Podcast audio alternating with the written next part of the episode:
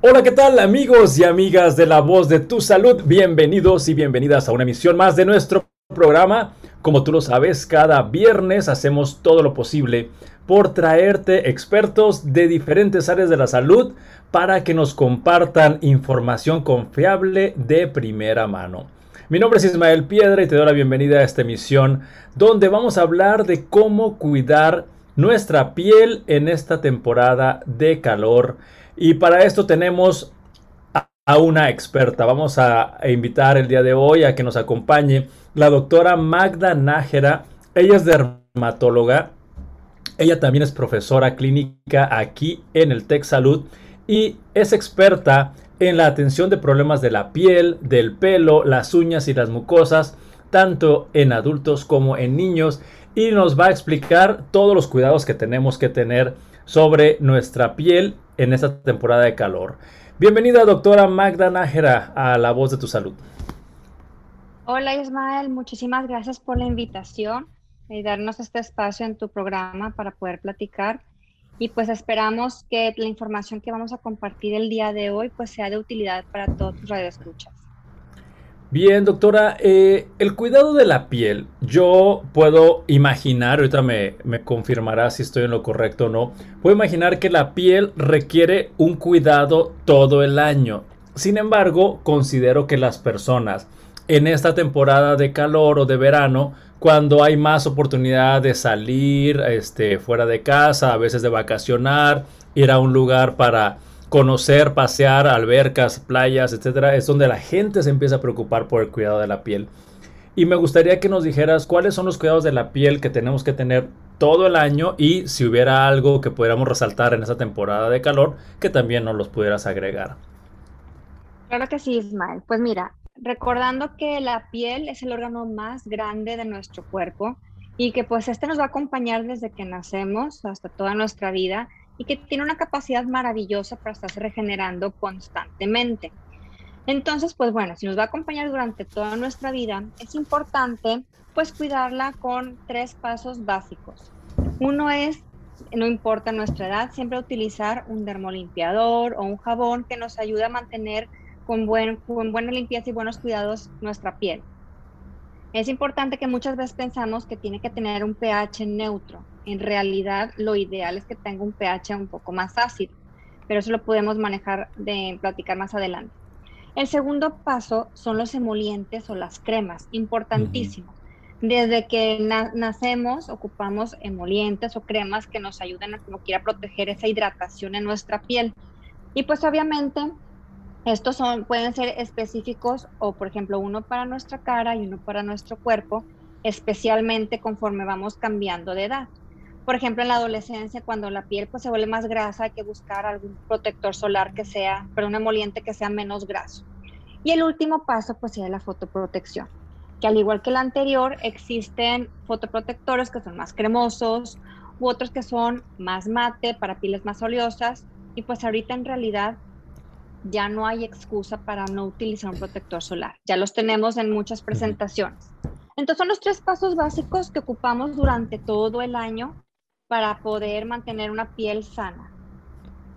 Si ya nos vamos, por ejemplo, a los más específicos, eh, en cuidados más específicos para temas de verano, pues aquí eh, hay que seguir los mismos tres pasos pero la fotoprotección sí hay que estarla aplicando en un, o sea, cada cierto tiempo porque pues tenemos una duración específica del efecto del mismo producto. Bien, entiendo que sí, este, sí hay un cuidado adicional en, en esta temporada de verano, sobre todo si nos exponemos más al medio ambiente o al aire libre, pero me gustaría dar un pasito atrás porque al principio de esta intervención mencionaste algo de jabón o dermolimpiador y pH y así que ya me, surgieron algunas dudas que me gustaría aclarar en este momento contigo. ¿Y cómo podemos distinguir en qué, cuál es un jabón? Porque uno va, por ejemplo, a un centro comercial, a una tienda de esas de centros comerciales, este, vas para el pasillo de jabones y hay infinidad. Entonces ahí, ¿cómo podemos saber cuál es un jabón y un dermolimpiador? Generalmente, digo, la, población general le llama a un dermolimpiador un jabón, pero químicamente pues tienen diferentes propiedades. Por ejemplo, un jabón muchas veces tiene un pH más neutro, tiene sustancias que muchas veces barren con una grasita, unas ceramidas que todos producimos en nuestra piel. Y un dermolimpiador es una sustancia pues obviamente más noble, más específica, con las características ideales para poder mantener la limpieza en nuestra piel. Lo ideal es siempre manejarnos un dermolimpiador para la limpieza de nuestra cara o de nuestro cuerpo. Ok, entonces tendremos que eh, leer etiquetas, o sea, ir, ir ahí por el pasillo de jabones de, la tienda y ver el que diga esa, esa tiene esa declaración eh, en la etiqueta o en la caja. Pues no necesariamente lo tiene, pero sí que sean, por ejemplo, productos que sean eh, para pieles sensibles o que sean delicados con la piel, en cuestión de jabones comerciales. Si ya nos vamos a la, a la zona de más específica de productos dermatológicos, pues generalmente son eh, tienen estas propiedades que son siempre muy nobles con nuestra piel. Entonces entiendo, eh, porque también he visto en algunas tiendas que tienen su sección de cremas y de productos dermatológicos. Entonces es probable que encontremos estos dermolimpiadores en esa sección de la tienda y no en el pasillo donde están todos los shampoos y jabones para baño.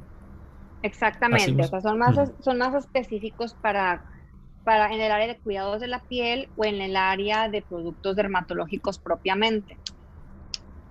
Perfecto, entonces eh, lo recomendado, el paso número uno que dijiste, que usemos un jabón eh, o, dermo limpiador, más bien dicho, para la limpieza de nuestra piel cuando nos bañamos. Y aquí me queda la duda, ¿hay que usar uno diferente para la cara o eh, sería el mismo que usamos para todo el cuerpo? En general podemos utilizar en el baño, cuando estamos en la regadera, el mismo para todo el cuerpo y cara.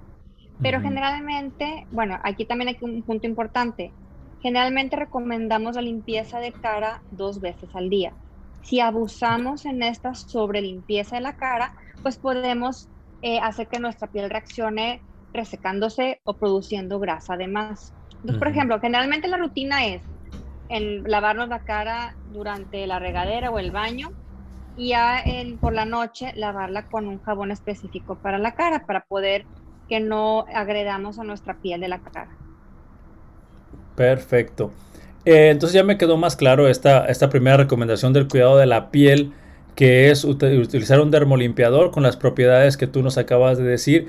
Y mencionaste algo del pH, porque también este, por algún tiempo recuerdo que algunos ah, jabones se promocionaban por su cremosidad o por su pH. Y aquí ¿Habrá alguna señal que nos pueda indicar de que es el jabón indicado o que no es el indicado? Pues mira, como tú bien lo dices, muchas veces pensamos que al tener, al usar un jabón con pH neutro, nos va a beneficiar con nuestra piel. Si nosotros midiéramos el pH de nuestra piel, este es ácido. Entonces, para no cambiar esas propiedades de la piel, lo ideal es manejar algún producto que contenga este, que comparta este pH un poquito más ácido, no tanto básico, como es el neutro. Entonces, digo, muchas veces los, los ciertos jabones, por los ingredientes que contienen, por ejemplo, los que tienen ácido láctico, ácido glicólico, que esos son más dermatológicos, comparten esa propiedad de tener un pH más ácido y que pues es más parecido al que compartimos en nuestra piel. Cuando, ah, muy bien cuando muchas veces rompemos esa acidez en nuestra piel en pacientes que, ya tienen de por sí este, ciertas enfermedades de la piel o sensibilidades, pueden promover a que se, exacerben sus alteraciones dermatológicas, por ejemplo, en dermatitis atópicas, dermatitis de contacto, entre otras. Bien, entonces eh, ya me quedó más claro, entonces hay que, eh, esta información que nos das nos está sirviendo mucho porque de repente como consumidores este, nos podemos dejar engañar por esos anuncios tan, tan espectaculares que te, presentan un producto como que tiene las máximas propiedades y a veces como lo que, lo, que me estás diciendo es que no es así. Así es, digo, creo que uno de, los consejos que pudiéramos darle a, la gente es siempre tratar de conocer nuestra piel, utilizar los productos que mejor nos queden a nuestra piel y pues siempre de la mano de un experto que nos pueda asesorar. Perfecto. Entonces ya me quedó claro esta parte. Primero la limpieza de nuestra piel con un dermolimpiador y la, la segunda recomendación que dijiste era la hidratación. Así es, en cuestión de hidratación muchas veces pensamos que no ocupamos cremas o los hombres cuántas veces son de que no, yo cremas no. En realidad la piel es piel. Entonces hay que utilizar una crema para poder pues dar, ayudarle con la hidratación porque finalmente y más en estos tiempos de pandemia en donde nos lavamos ya innumerables veces las manos con jabones, con geles, con alcoholes, pues barremos con toda esta ceramida y esa grasa natural que mantenemos en nuestra piel y que nos ayuda a tener esa hidratación. Entonces, si hablamos de, cremas o emolientes, pues obviamente sabemos que tenemos ciertas áreas en nuestro cuerpo que son grasas. Por ejemplo, nuestra cara, este, otras áreas del cuerpo son más resecas, por ejemplo, brazos, piernas. Entonces, y esto va cambiando conforme a nuestra edad. En la adolescencia empezamos con piel más oleosa, no podemos utilizar la misma crema corporal que en cara. Entonces, pues ya vamos recomendando según la, según la edad el tipo de hidratación o el tipo de producto. O por ejemplo, si ya pasamos a una edad más madura, cerca de los 50, 60, en donde por cuestiones hormonales o por el sol la piel se torna más seca, pues no podemos recomendar la misma crema que le, que le eh, proponemos a un adolescente.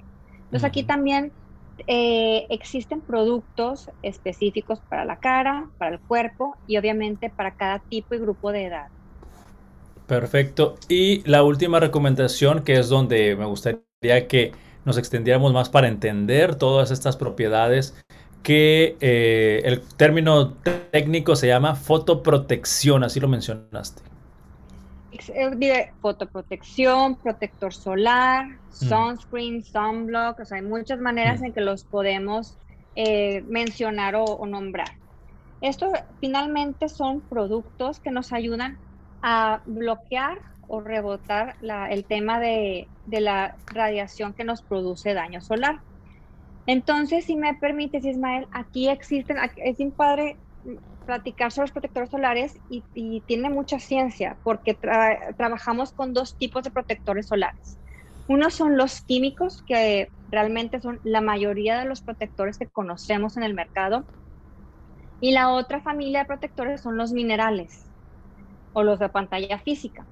Si nos vamos a cómo funcionan los primeros, esto lo que hace son sustancias que encapsulan o engloban el tema de los radicales libres y los, y los bloquean ahí para que ya no tengamos ese daño solar, esa irritación o esa quemadura. Y la segunda familia, como bien dice su, su, nombre, son minerales o de barrera o físicos y lo que hace es rebotar esa radiación. Entonces son dos familias diferentes de protectores, funcionan maravilloso, pero es importante también saber que hay pacientes que no nos toleran los protectores químicos, porque de pronto algún producto o algún ingrediente de ellos pues les produce cierta irritación y prefieren más los minerales. O los minerales son aquellos que a lo mejor molestan un poquito en cuestión de cuando nos cuando sudamos que nos que nos caigan los ojos, esos no, no irritan tanto. Pero algo importante de mencionar es que eh, pues ahorita ya no hay excusa para no usar un protector solar. De las dos gamas tenemos muchas eh, pues muchos tipos de protectores que ya los encontramos en líquidos, cremas, mousse, incluso en polvo, que se vuelven bien prácticos, en aerosol, en spray. Entonces, pues ya realmente incluso los tenemos con, algo de, tinte para los pacientes que quieren poner su protector solar y que de pasada les sirva como algo de maquillaje o de blender. Les encantan los que tienen colores. Entonces, bueno, esa es como que la generalidad de los dos tipos de protectores solares que existen y cómo funcionan.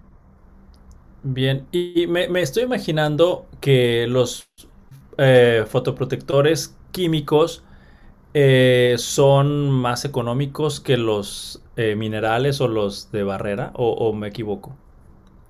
En general, así es como tú lo mencionas. Entonces, digo, existen de toda la gama de precios de toda la gama de, cosmética, que es la manera en que lo percibimos en nuestra piel, pero sí, en general son más accesibles los protectores químicos. Y es por eso que también son mucho más populares. Pero ambos son excelentes para, manejarse. Perfecto.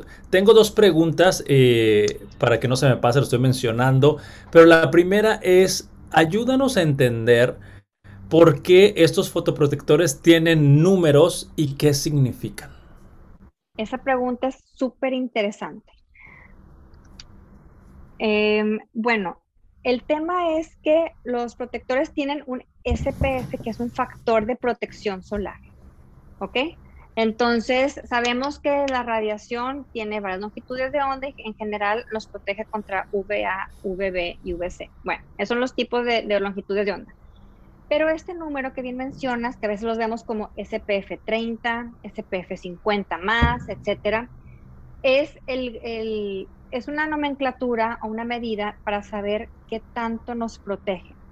Muchas veces me dicen los pacientes, no, doctora, es que yo uso una crema que ya trae protector solar, pero es SPF 15, entonces realmente no, no te cubre suficiente.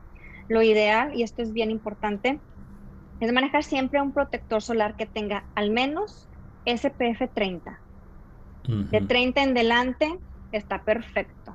Entonces, si nos ponemos a ver qué porcentaje de radiación nos cubre, un SPF 30 nos cubre el 95% de la radiación. Y un SPF 50, el 97-98%. Entonces, realmente de 30 en delante ya es prácticamente lo mismo.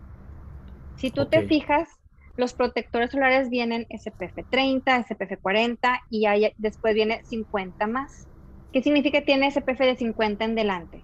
Y ya realmente es un es una porcentaje de protección muy, muy similar de 50 en delante. Sí, hace algunos años, este, porque creo que cambiaron los numeritos, ¿verdad? Porque hace unos años había de 90 y de 70 y así. Sí, claro, antes había hasta 110, pero por cuestión de mercadotecnia se hizo un estudio de más y pues ya trataron de que todas las, las empresas se alinearan y que realmente pusiera, como realmente la misma protección, pues ya que se, que se manejaran de 50 en delante. Porque por mercadotecnia, por mercadotecnia, obviamente, la gente prefería comprar o utilizar un 110. Y a veces, pues ahí no conseguían la cosmética que les gustaba o los precios, etcétera. Bien, entonces esto de los numeritos que nos acabas de decir, también tú estabas eh, mencionando a la introducción de este programa que eh, estos fotoprotectores o bloqueadores solares también, este, no porque te lo pongas en la mañana que salgas de tu casa y, y, te proteja hasta que regresas a tu casa, también tiene su ciencia, ¿no? De cuánto duran o qué tanto es recomendable estarte aplicando estos productos.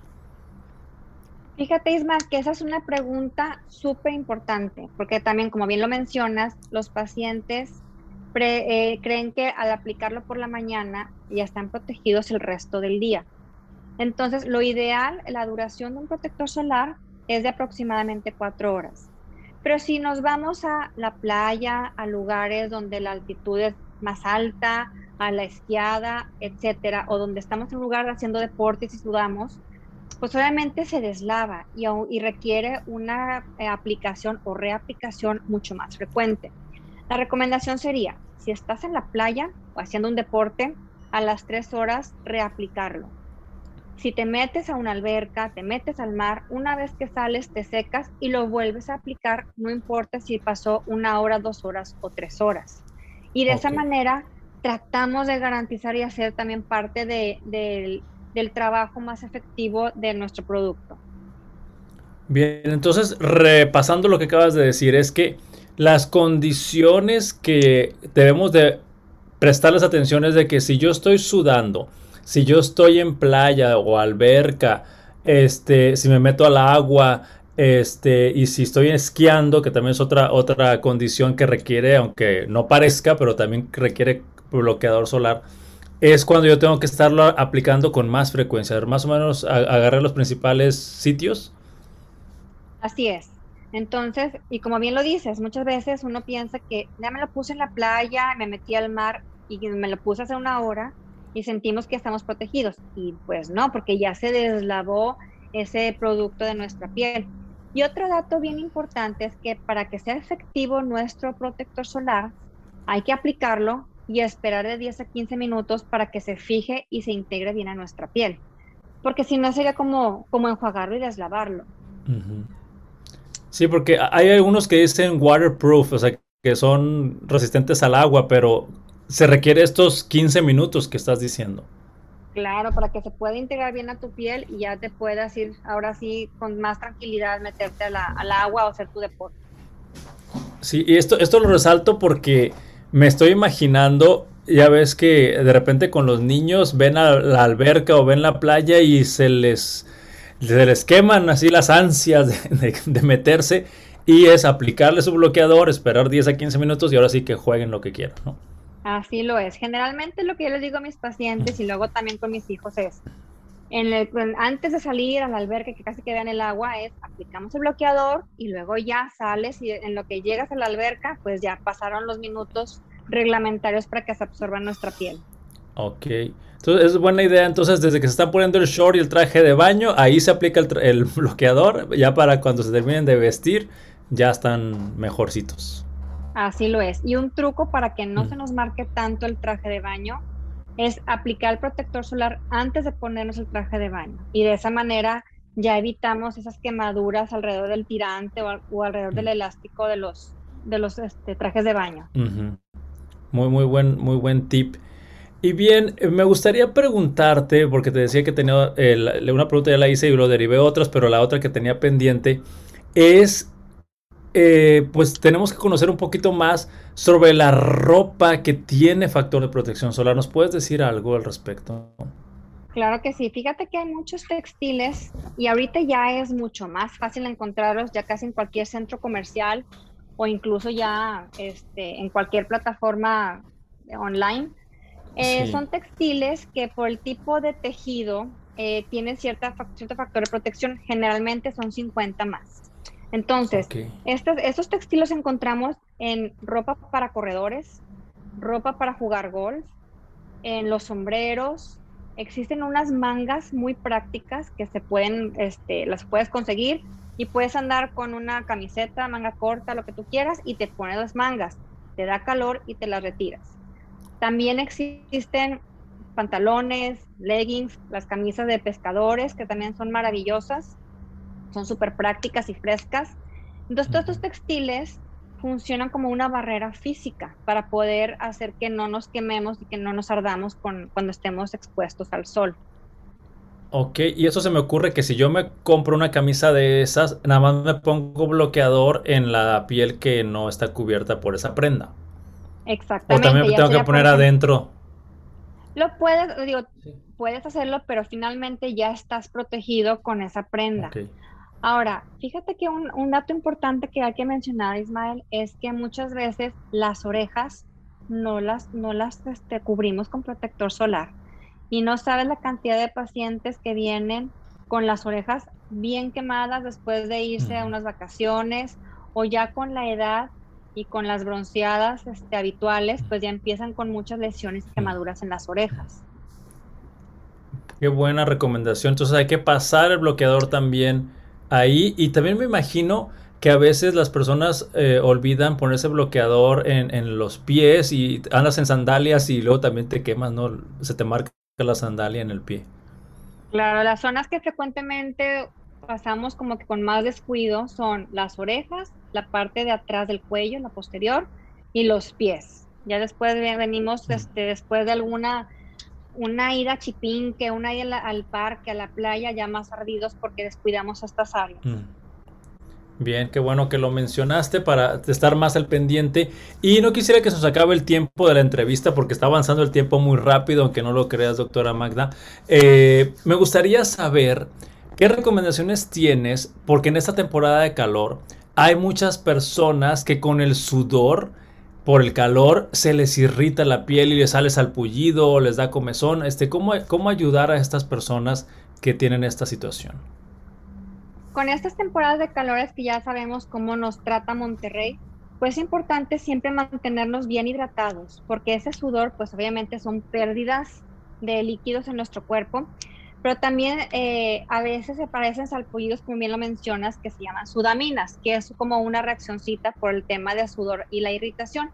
A esos pacientes lo recomendable es pues tratar de estar en ambientes frescos, ropa fresca, colores claros, tratar de estar en zonas ventiladas y pues si estamos con ropa muy sudada, tratar de recambiarla para que no permanezca ese sudor y esa irritación en nuestra piel.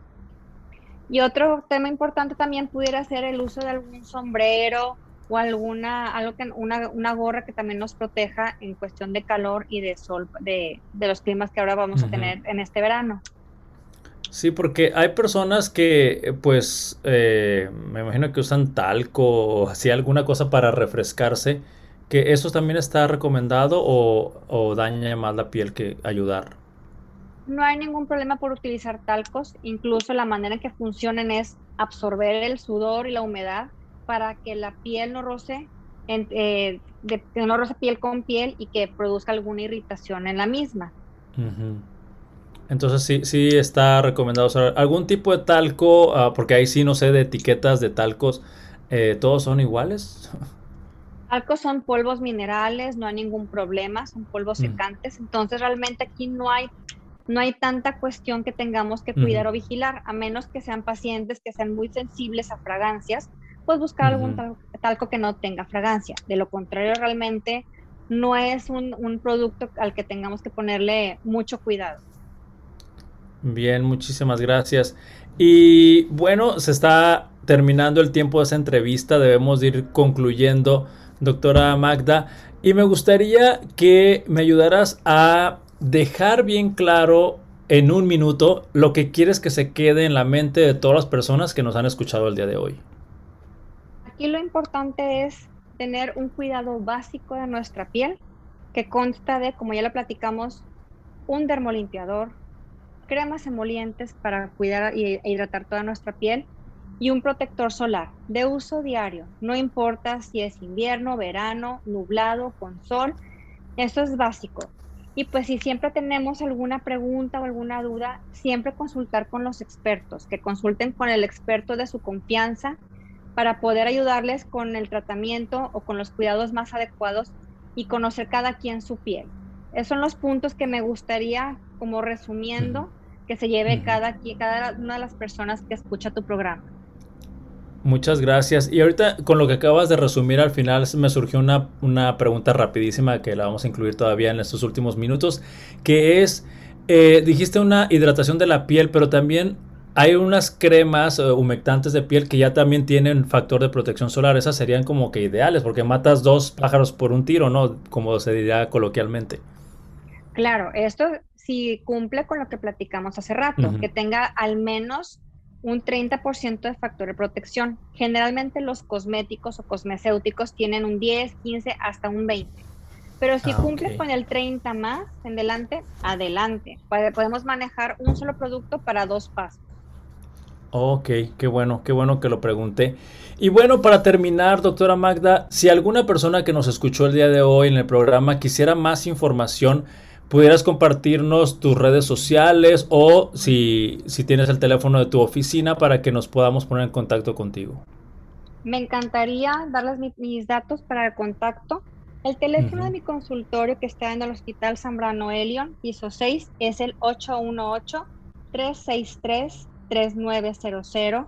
Nos pueden encontrar en Instagram como derma.nájera y el correo donde nos pudieran encontrar es derma.asistente.gmail.com y si nos quieren finalmente contactar por WhatsApp, les dejamos el número 811-072-8488. Bien, te pido que repitas este último número, por favor. El WhatsApp no les contestamos con mucho gusto, es el 811-072-8488. Muchísimas gracias, doctora Magda Nájera, dermatóloga. Y amigos de la voz de tu salud, esperemos que todas estas recomendaciones que nos acaba de hacer la doctora Magda las pongamos en práctica. eh, para tener una piel sana y disminuir todos los riesgos que no hablamos el día de hoy de cuando no cuidamos la piel del sol porque nos exponemos a otros riesgos que ya será otro programa para hablar de esto. Nuevamente, doctora Magda, gracias por este tiempo que nos acabas de regalar. Muchísimas gracias por la invitación y les mando muchos saludos y un fuerte abrazo. Y nosotros nos veremos el próximo viernes en punto de las 2 de la tarde con otra emisión más de La Voz de tu Salud. Se despide de usted su amigo Ismael Piedra. Hasta la próxima.